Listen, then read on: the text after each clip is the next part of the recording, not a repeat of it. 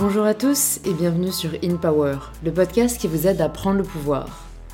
Aujourd'hui, j'accueille Étienne Sa, jeune basketteur professionnel et également TikToker, où il est aujourd'hui suivi par plus d'un million de personnes. Ce que je trouve vraiment intéressant dans cet épisode avec Étienne, c'est qu'il n'avait ni prévu de devenir basketteur, ni prévu de devenir créateur de contenu. Il a su saisir des opportunités qui se sont présentées, se faire confiance et travailler pour les développer. Comment a-t-il commencé à jouer en pro au basket? Quel est le quotidien d'un basketteur de haut niveau?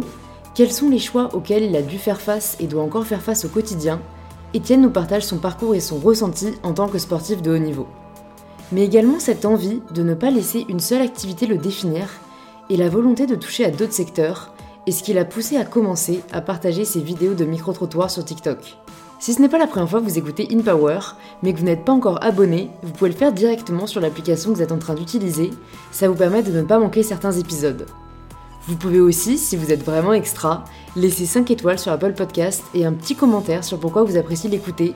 Je les lis tous et ça me fait vraiment très très plaisir. Et je suis ravie de vous inviter maintenant à rejoindre ma conversation avec Étienne. Trop cool. Bah écoute, bonjour Étienne. Bonjour. Bienvenue sur InPower. Je suis ravie de, de te recevoir et de te rencontrer. Est-ce que pour les personnes qui nous écoutent, tu peux te présenter de la façon dont tu le souhaites? Alors bah je m'appelle Étienne. Euh, dans la vie je suis basketteur professionnel depuis deux ans. Mais j'ai commencé à faire des vidéos sur TikTok euh, il y a six mois environ et ça a super bien marché. Du coup maintenant bah on me connaît plus sous le nom comme un TikToker que basketteur mais, mais je reste un basketteur quand même, faut pas l'oublier. Ouais, ouais, ouais. Et puis bon, on verra comment ça venait évoluer aussi. Mais, euh, mais écoute, je crois que bah, t'es le premier basketteur que je reçois. J'ai reçu plusieurs sportifs de haut niveau, notamment un épisode qui était super avec Yannick Agnel, euh, Uh-huh. Le médaillé olympique de natation. Mais euh, je, enfin, j'aime grave recevoir des profils différents. Et j'adore recevoir des sportifs de haut niveau parce que je trouve ça. Enfin, ils ont un rythme de vie, une discipline, euh, Mhm. enfin des sacrifices, je trouve, qui sont.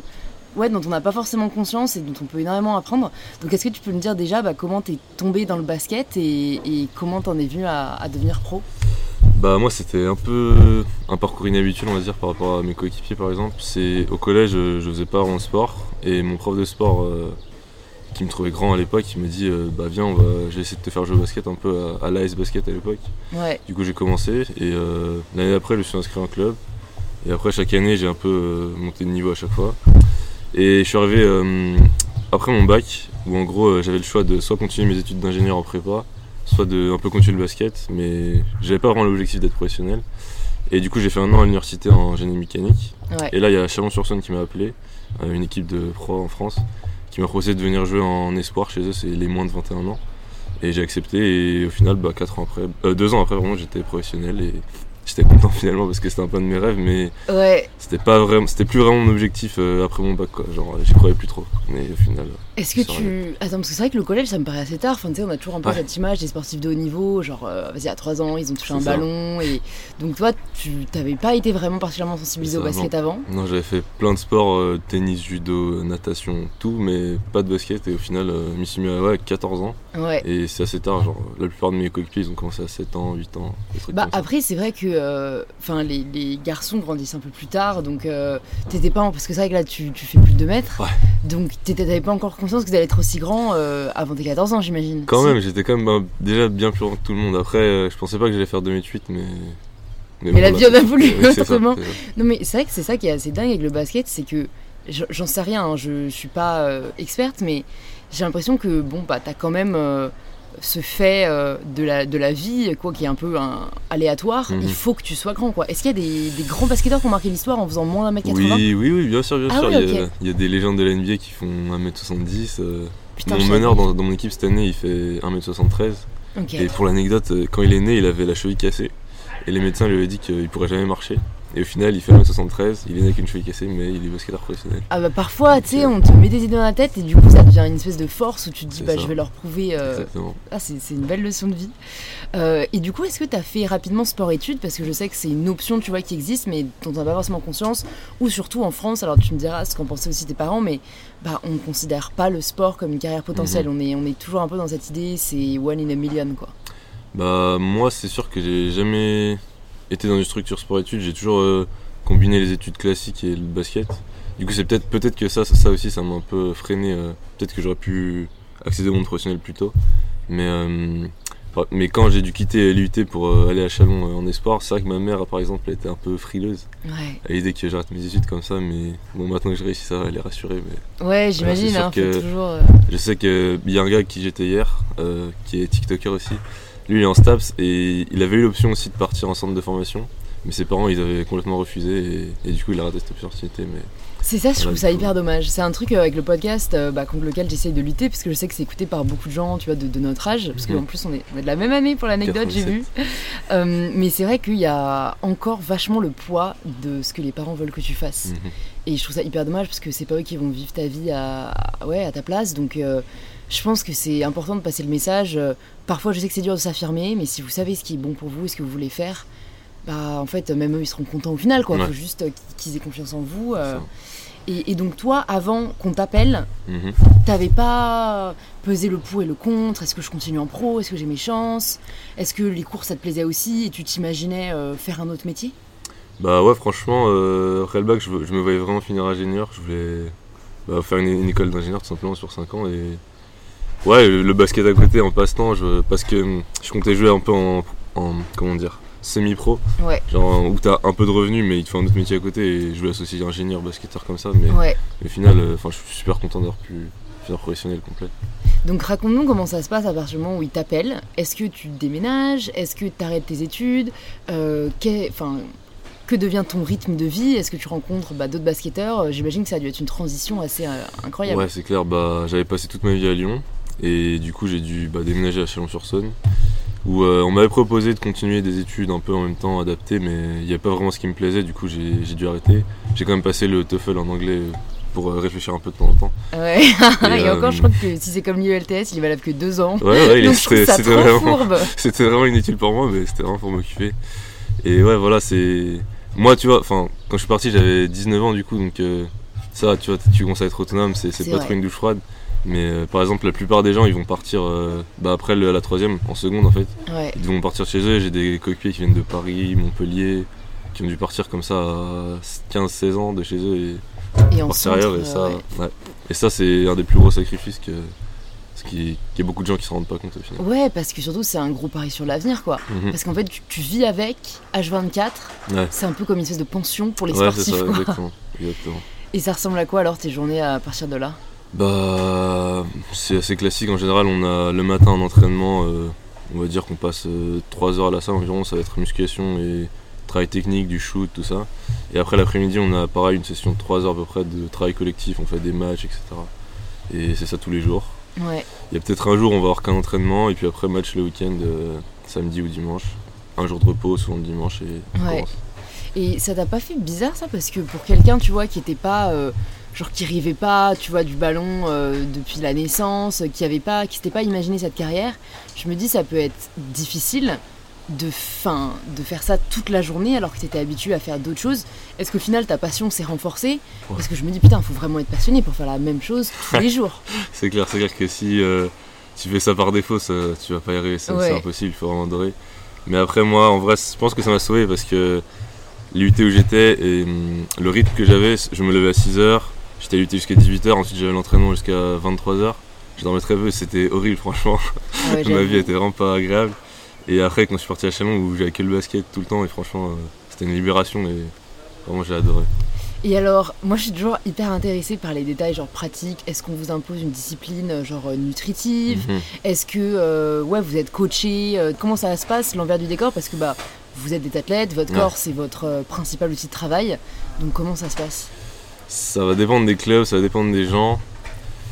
Euh, en vrai, si, si t'es pas, euh, si tu vas pas chercher toi-même euh, ce genre de, si tu demandes pas à tes coachs un programme, si tu leur dis pas j'aimerais être suivi sur le plan nutritionnel, ils vont pas trop le chercher. Par contre, s'ils voient que tu commences à être en surpoids, que, que ça impacte sur tes performances, là ils vont commencer à, tu vas avoir des pesées, ils vont commencer à t'aider à, à progresser à ce niveau-là.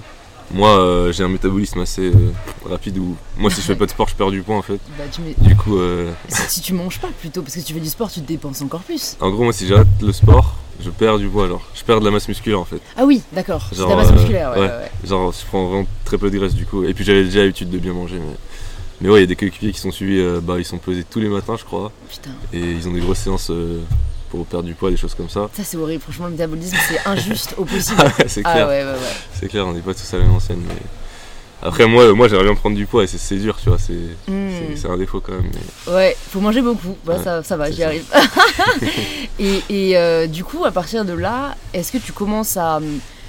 Tu vois, même ta, ta perception, de la, enfin, ton évolution de la vie. Alors, je sais pas si t'es es, quelqu'un qui réfléchissait beaucoup, mais j'imagine qu'à partir du moment où t'es dans ce centre de formation, ce que t'avais imaginé pour ta vie, ça change quand même vachement. Ouais. Qu'est-ce que tu imagines aujourd'hui et, et où, tu, te- ouais, euh, où tu te vois? J'imagine que du coup, maintenant, t'as peut-être plus d'objectifs pro. euh, euh, ouais, quand, quand tu te dis il y a deux ans, dans, dans dix ans, je me voyais là, j'imagine que ça a dû changer par rapport à aujourd'hui. Ouais, bah ouais, c'est clair, c'est clair, surtout que le, le métier de sportif de niveau, surtout club, euh, en club, genre je veux dire basket, foot, etc., t'es amené à déménager euh, tous les ans presque. Enfin, c'est possible, tu vois. Si, T'as des contrats, de club, t'as des euh, ouais. contrats, mais ouais, tu peux. Par exemple, moi, bah, l'année prochaine, j'ai joué en Antibes. Ouais. Bon, ça, je suis content quand même de partir en Antibes, c'est un beau cadre et une belle équipe. C'est une challenge. Sonne peut-être niveau environnement. voilà, c'est ça. Mais euh, voilà, du coup, euh, c'est assez instable. Après, euh, j'ai quand même l'idée que je vais être basketteur jusqu'à, j'espère, 35, euh, 35, 40 ans si, si je veux pousser le bouchon. Ouais, Mais du coup, après, euh, c'est quand même assez flou et basketteur jusqu'à 35 ans, après, je verrai. Je, me- je me verrais bien faire une école de commerce euh, par correspondance. Je Ouais. sais qu'il y a mal d'options ouais.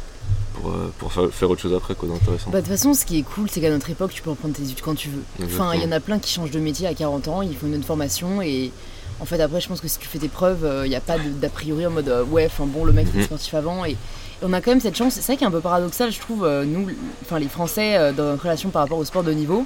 C'est genre, on dit un peu personne n'y arrivera, mais on admire de ouf ceux qui y sont et on les adore, tu vois. Enfin, je trouve qu'on a vraiment ce lien. Ah, vrai. Et, et ouais, je comprends pas pourquoi on n'essaye pas plus peut-être d'encourager les jeunes à, à tenter leur chance, quoi. Euh. Bon, c'est risqué, certes, mais, mais bon, est-ce que tu fais vraiment quelque chose à essayer de tenter ton rêve, tu vois? C'est. Ouais, je sais pas. Mais euh, du coup, est-ce que tu as aussi, je sais pas comment ça se passe, tu vois, après les, le niveau euh, bah, international, euh, est-ce que c'est quelque chose que tu aimerais viser? Enfin, c'est quoi un peu les différentes divisions et, et- Mhm. et comment est-ce qu'on peut y accéder? Niveau international, bah, enfin, t'as plusieurs options. Bah, l'équipe de France, évidemment. c'est- Ouais. J'ai fait quelques stages avec les équipes de France jeunes avant, mais vu que j'arrivais tard, j'ai jamais été sélectionné. Mais bon, c'est pas grave ça. Ça viendra plus tard. Et ouais, bah, l'équipe de France, c'est dur, euh, c'est dur, mais en travaillant, euh, c'est possible. J'ai- Je connais des gens qui, qui sont allés, etc.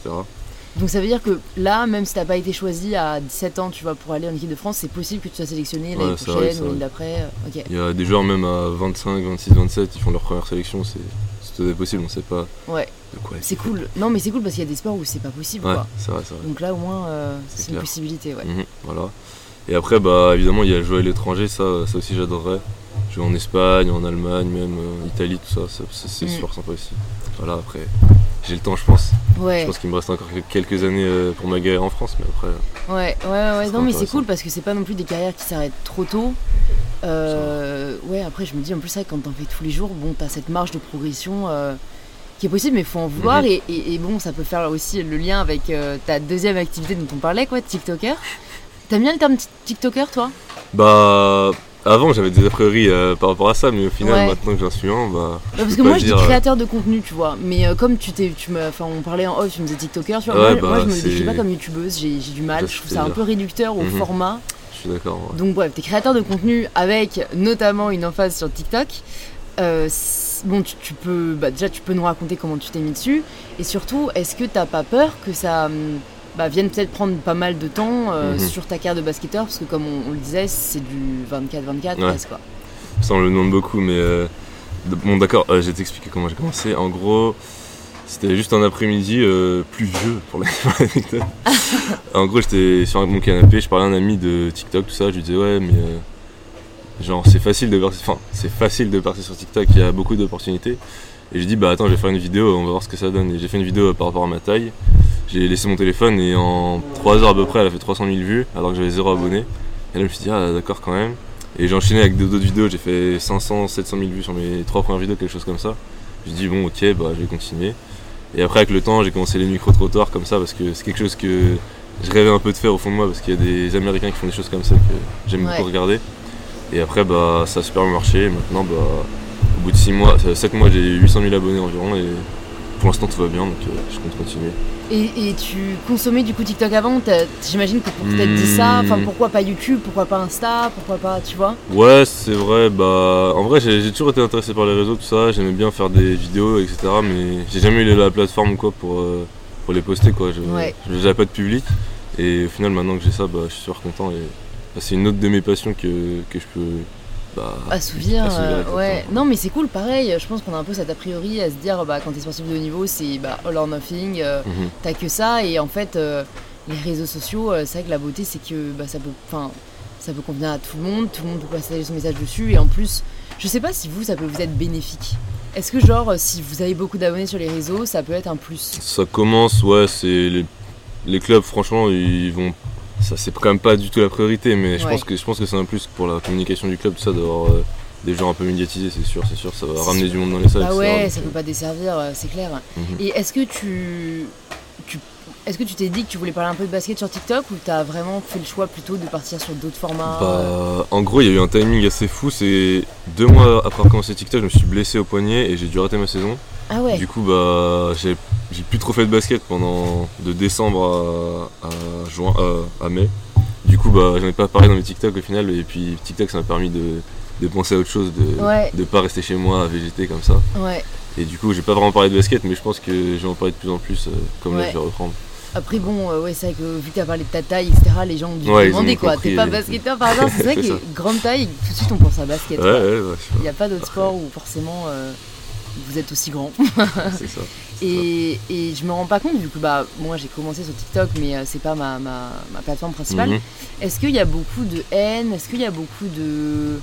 Parce que j'ai pas l'impression, mais parfois j'ai quand même Bah. l'impression qu'il y a des commentaires hyper random. Genre tu te dis, mais comment les gens vrai. peuvent commenter ça? Bah c'est bizarre ouais. Franchement moi je trouve que c'est super bienveillant. Après je sais pas si c'est particulier à moi mais c'est super rare que j'ai des messages euh, insultants, haineux ou quoi, c'est vraiment rare. Mais c'est vrai que je vois certaines vidéos ou certains sujets qui où des fois il y a des choses ouais, un peu un peu limites je trouve et ça dépend mais moi je trouve que c'est quand même une communauté assez bienveillante. Ouais, t'as jamais eu encore de mauvaises expériences quoi sur les réseaux euh, jamais, franchement jamais. Trop cool. Et alors, qu'est-ce que t'aimes le. Enfin, de quoi t'aimes le plus parler euh, sur TikTok? Est-ce qu'il y a des micro-trottoirs qui t'ont particulièrement marqué, qui ont particulièrement bien marché?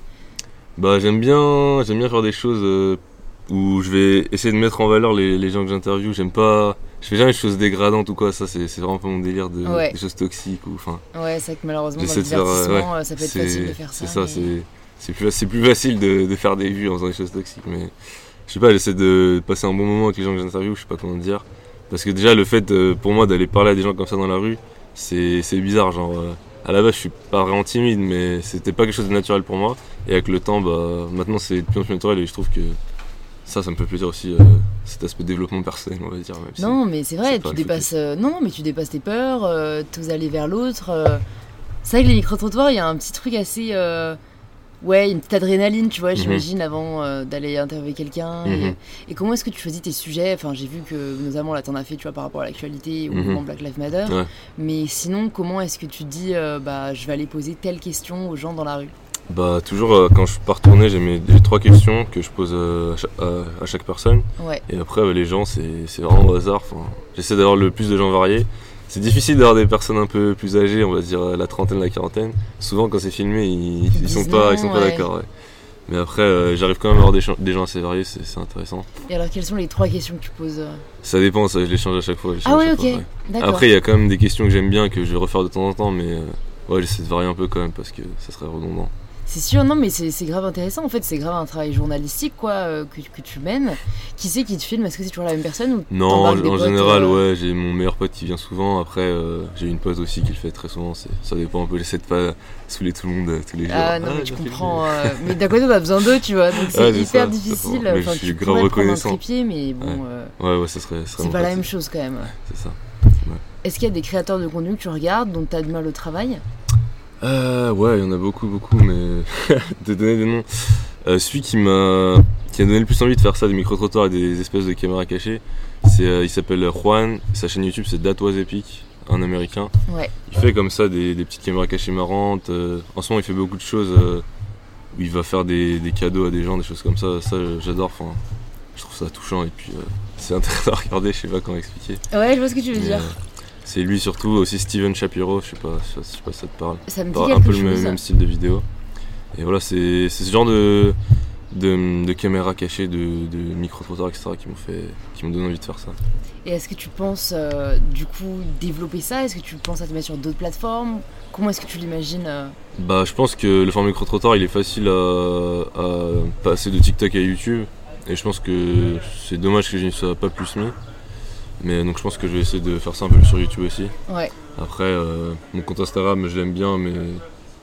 Enfin, c'est pas mon focus pour l'instant. Genre, je pense que c'est quand même important, mais voilà. Et c'est tout. hein. Franchement, TikTok, YouTube, Instagram. Je me suis mis à faire du Twitch aussi euh, pendant le confinement. J'ennuyais un peu, je faisais des streams sur des jeux vidéo, c'est marrant aussi. Ouais, ouais, ça c'est hyper niche aussi. C'est vrai que si tu joues pas aux jeux vidéo, bah, tu peux pas. Moi, C'est clair. euh, je, je non, c'est clair, c'est pas. Donc tu ouais, t'aimes bien cette, euh, ce côté, bah, créer une communauté aussi, interagir avec, euh, ça, avec des gens. euh. c'est vrai que vous avez beaucoup moins cet aspect-là, j'imagine, dans le basket. Enfin, Ouais. vous rencontrez pas vraiment en fait vos, enfin, vos fans Bah, ou même les, les passionnés. Après les matchs, etc., on a souvent des événements avec le club, on va faire s'entraîner avec des enfants, rencontrer les fans, des trucs comme ça, mais c'est un peu tout. Et... Mais moi, ce que je trouve important, enfin ce que j'aime bien, c'est que je suis un basketteur, mais je trouve important de savoir faire d'autres choses à côté. Enfin, là, du TikTok, ça peut être autre chose, euh, je sais pas, de la musique, etc. J'aime bien avoir plusieurs, plusieurs aptitudes pour que ma vie, ça soit pas juste basket, Ouais. et que quand j'ai besoin de penser à autre chose, euh, ça soit possible. Ouais, je trouve ça hyper sain aussi, c'est vrai. Mais je, enfin, je trouve ça cool que ce soit possible aujourd'hui parce que je pense pas que c'était le cas euh, il y a quelques années Ouais, encore. tu vrai, vois, c'était. Je sais pas, j'ai. Mais bon, moi je suis toujours pour ne pas mettre tous ses œufs dans le même panier parce que ouais, on sait jamais, demain t'as un accident, enfin je sais pas, tu peux plus jouer au basket, euh, c'est ça, bah, t'as, t'as autre chose sur lequel rebondir et qui te plaît aussi et, et c'est vrai que Mhm. c'est très très sain quoi. exactement. Et, euh, et comment ça se passe euh, Ça, c'est vrai que je t'avais pas posé la question quand on était encore sur le basket, mais Mhm. là du coup tu pars à Antibes. Ouais. Comment ça s'est fait un peu ce, ce transfert? Bah, ça fait un moment que Antibes il voulait me faire venir. Et en gros, bah, il y a eu une négociation avec mon club. En fait, il me restait un an de contrat encore. Ouais. Et j'ai négocié un peu avec mon club euh, pour pouvoir euh, partir avant ma dernière année. Et du coup, bah, j'ai signé après 3 ans à Antibes. Et voilà, c'est- ça. Ouais, donc c'est généralement 2-3 ans les contrats? Ça dépend. On va dire que, ouais, 2-3 ans, c'est un contrat, on va dire classique. D'accord. Et donc ça te fait pas peur de changer totalement de vie, d'environnement? J'imagine que tu changes d'équipe. Ouais, ouais, euh, ouais, ouais. Il y a- Bah, il y, a un attachement quand même. euh. Ouais, c'est vrai qu'à Chalon, j'ai passé 4 ans, au final, je me suis un peu attaché, mais après, c'est aussi important de changer, de ne pas rester coincé au même endroit avec une étiquette. Mais ouais, en vrai, je suis content d'aller en type, c'est... ça va être sympa. Je connais pas la Côte d'Azur en plus. Ouais, bah c'est vrai qu'après, vu qu'il y a une perspective d'évolution, bah t'es toujours content au final parce que tu sais que c'est pour progresser, j'imagine, Mhm. tu vois, pour. euh, Non, c'est vrai que ça, ça doit être cool, mais ça fait toujours un peu, euh, Ouais, ouais, un peu peur de se mettre dans une nouvelle ville. euh, T'auras plus ton meilleur pote pour te filmer, du coup. va falloir trouver quelqu'un d'autre. J'ai déjà trouvé des gens, je connais des, des gens qui font des vidéos dans le sud aussi, des choses comme ça. Ah, mais donc c'est marrant, j'ai l'impression que ouais, t'as grave déjà connecté avec pas mal Ouais, de ouais, monde. que- vraiment, vraiment. Franchement, moi, quand j'ai commencé les réseaux, euh, la première année, euh, non, Ouais, j'avais pas de potes sur les réseaux, quoi. Ok, je sais pas si c'est propre à TikTok, mais ouais, j'ai échangé avec beaucoup Ouais. de personnes. Sur TikTok ou sur d'autres plateformes? Euh, bah, deux TikTok et après ça part sur d'autres plateformes. Je sais, je sais pas si, si tu sais comment ça marche les messages privés sur TikTok. Bah écoute, je crois même pas. Je crois que j'ai vu la. Si, je crois qu'une fois on a dû m'envoyer un message. Uh-huh. Mais euh, moi j'ai jamais mené de conversation qu'est-ce que tu veux dire Bah, en gros, c'est tu peux t'envoyer des messages que si euh, vous vous suivez tous les deux. D'accord. Du coup, bah finalement, euh, dans tes messages privés, t'as que les gens que tu suis et Ah ouais. c'est peut-être plus facile d'échanger. Je sais pas, Ah je sais bah, pas si c'est ça marche comme ça. sur Instagram ça devient très très Ouais, c'est vrai que ça- ça- ça les saturé, stories ça. donc les gens répondent donc c'est très très, c'est clair. Très très chronophage. Donc en fait c'est comme ça que tu parles à des créateurs de contenu. euh, Bah, c'est comme ça ouais, que je prends leur contact, etc. Après, voilà, on échange, etc. Donc t'as déjà fait ton petit réseau euh, sur la côte d'Azur quoi. Euh, J'appellerais pas ça un réseau, hein. un, un bébé réseau, mais ouais, Ouais. ouais, c'est ça, j'ai des contacts, on va dire. Et du coup tu vas tu commences quand en septembre? Normalement, d'habitude, ça commence début août les entraînements.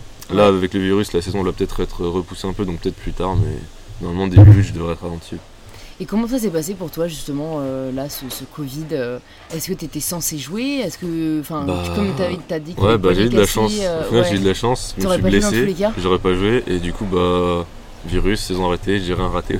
Putain, ah ouais, non mais ça, moi j'aurais été trop contente de ce genre de truc. T'étais là, ouais, je vais pas me réjouir de ça, mais Voilà, non, non, mais- c'est sûr, mais genre juste de te dire, euh, bon bah en fait je joue pas, mais, mais personne non Ouais, plus ça, quoi. Euh. Ah ouais, non mais ça, et ça, et ça te manque pas quoi quand t'arrêtes euh, Si. Je me dis si c'est un truc que tu fais tous les jours, voilà, que tu dois tellement aimer que tu peux en faire 8 heures par jour. Mhm. euh, là t'en as pas fait depuis décembre, euh, du coup si, je comprends bien. si, quand même, parce que en gros, je pouvais pas utiliser ma main droite, mais j'allais quand même euh, presque bah, tous les jours à la salle faire du physique et faire du travail main gauche, quoi. C'était pas pareil, c'était pas Ouais. du vrai basket, mais Mais, euh, mais là, pendant le Covid, t'as pas pu aller à la salle, si Non. ouais. Bah en gros, euh, j'avais un terrain de basket euh, chez mes parents avec mon frère qui est basketteur pro. Il a signé à Antibes lui aussi d'ailleurs. Ah, ça. énorme Ouais. Ah, ça, tu l'avais pas dit Non, je t'avais dit, j'avais oublié ce détail. Mais euh, et du coup, bah on, voilà, on jouait tous les deux un peu, un petit peu, on faisait la muscu tous les deux, etc. Ah, j'avoue, c'est c'est cool. sympa. Ouais, ouais. Et du coup, euh, enfin, vous êtes dans une famille de grands ou enfin, quand ça fait que vous deux, vous soyez tombés dans le basket euh, Bah nos parents ils sont grands quand même, mais ma mère elle était pas du tout sport co, elle était alpiniste plutôt. D'accord. Mon père il a fait un peu de sport, mais bon, vite fait la Ouais, va plus en mode hobby. Ouais, c'est ça. Et non, franchement, c'était, on n'est pas, on n'était pas vraiment prédestiné à, à finir basketteur comme ça. Il a quel âge du coup ton frère? Il a un an de moins que moi, euh, il a bah, 22 ans, D'accord, ok. Ah ouais, donc vous êtes hyper proches. c'est ça. Et c'est cool, il y a jamais eu trop de compétition. Euh, de- Si, mais si, mais c'est assez sain quand même. Genre, euh, on aime bien, on aime bien être en compétition comme ça. C'est un truc de frère. Ouais, ouais, bon, c'est vrai qu'en plus vous pouvez vous entraîner ensemble, euh, vous vous conseillez. Ouais, euh, Il y a peut-être ce truc de. Est-ce qu'il a commencé avant toi ou est-ce Ouais, que. il a euh, commencé avant moi. D'accord, Mhm. donc il a même pas genre ce truc de j'ai regardé mon Non, non, frère ouais, et je non. me suis dit. euh, Il me dit tout le temps, c'est grâce à moi que tu fais du basket. J'adore. Non, non. Donc du coup, en fait, tu seras pas tout seul. Hein, Non, du tout, du tout. ouais. En plus, euh, il y a déjà des, des joueurs que je connais là-bas, avec qui j'ai déjà joué, que j'ai déjà croisé. Donc, au final, c'est quand même un, un monde assez petit le basket. Ouais, bah surtout le niveau pro, quoi. euh. Et comment est-ce que tu fais pour euh, progresser? Ça, c'est une question que j'aime bien poser de manière générale à Mhm. mes invités, que ce soit au niveau pro ou au niveau perso. Ouais. Donc, euh, dans le- en l'occurrence pour toi, au niveau basket, mais même, euh, enfin, tu vois, tu parlais de te lancer un peu des petits défis pour les micro-trottoirs parce que, bah, niveau, euh, ouais, tu te développes personnellement et tout. Est-ce que tu as comme ça un peu des, des habitudes, des routines ou des pratiques que tu essayes de mettre en place pour devenir meilleur, on va dire? Hmm, pas vraiment. En général, j'essaie de me, toujours de me fixer un peu des objectifs plus loin. Après, c'est super varié. euh. par exemple, le basket, ça va être. euh, je suis à 75% en lancer franc, euh, passer à 80, tu vois, des choses comme Ouais. ça avant, avant la fin de l'année, des, des trucs comme ça tout bête. Donc, tu as quand même euh, ouais, des petits objectifs que tu te fixes. Ouais, c'est ça. Et après, euh, j'imagine que c'est aussi les, les coachs qui doivent. Ouais, ils poussent beaucoup, c'est sûr. C'est sûr, C'est c'est pas important. trop dur à supporter la pression? Non, franchement, ça va. Ça va. Quand, quand ils voient que tu travailles, que t'es sérieux, tout ça, en général, c'est c'est pas de la pression, c'est plus. comment dire? Une espèce de symbiose. j'en, fais, beaucoup, mais. Non, mais j'imagine, ouais. Genre, quand t'as un coach euh, avec qui t'as bien travaillé, qui tu travailles bien, en général, euh, t'as pas eu d'autres pression, tu sais que, tu sais que ça va bien se passer. Hmm. Est-ce que tu as un mauvais souvenir de ta période de basketteur? Un moment difficile? Hmm, bah, à part ma blessure, là, franchement, euh, non, que, des, que des bons souvenirs. Cool. Peut-être des défaites de matchs un peu décisifs, mais ça, Mm. c'est- classique, ça, ça arrive à tout le monde. Ouais, et comment tu te remets justement de ces défaites? Ah bah. Au début, c'est dur, mais après, euh, quand, quand ça t'est déjà arrivé, t'as l'habitude, tu penses au prochain match et, Hmm. et tu t'y fais vite, quoi. Non, c'est vrai que c'est difficile quand. Je sais qu'il y, a des... enfin, il y a des sports, tu vois, ouais, c'est- ça va être une, une compétition, une ultime. euh, Mhm. Enfin, ouais, une ultime chance de, de faire tes preuves. Je crois que c'est Sarah euh, Ouma, Oumamoun, j'ai peur d'écorcher son nom, mais qui est une euh, boxeuse euh, professionnelle qui, euh, qui devait aller au JO. Et si je me souviens bien, je crois que c'est au championnat du monde, quoi. Elle a vraiment eu trop de pression et Mhm. elle a pas du tout fait une bonne perf. Et elle, le- enfin, tu vois, elle le savait avant même d'entrer sur le ring. Genre, Elle a pas pu se qualifier pour les JO, qui était genre son, son rêve. son objectif ultime. Et ça, je me dis, ça doit être.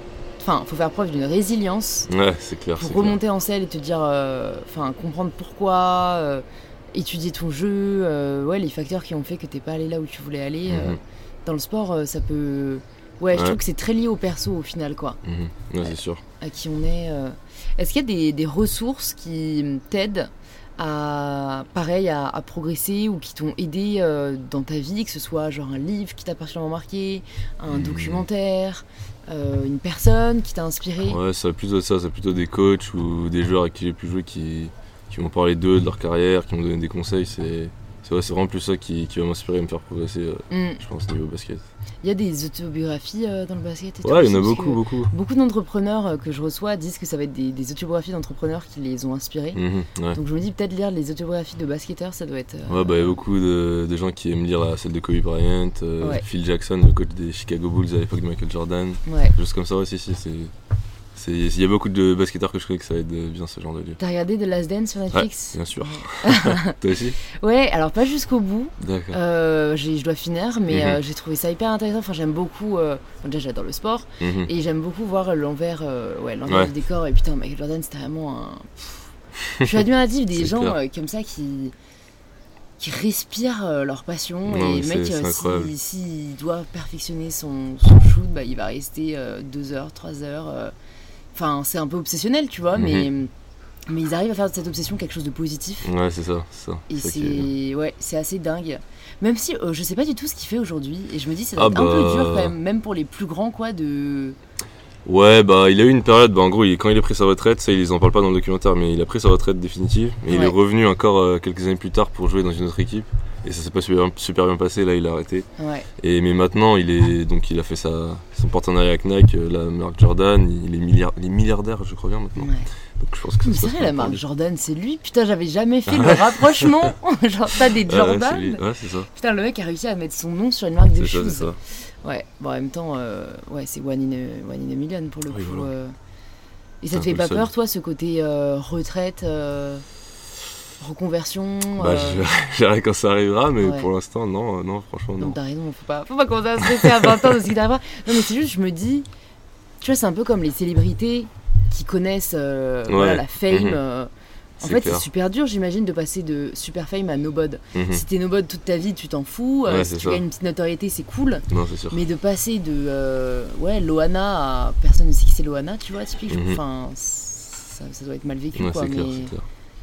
Même Bon, dans le sport, quand tu performes à un niveau et que t'arrives pas à le retrouver, ça va être horrible ça. Ouais. Enfin. Ouais, être au top, c'est dur parce qu'au final, tu dois te maintenir. Alors qu'au moins, quand t'es pas au top, t'as toujours une espèce Ouais, de ça. marge de progression euh, vers lequel tendre.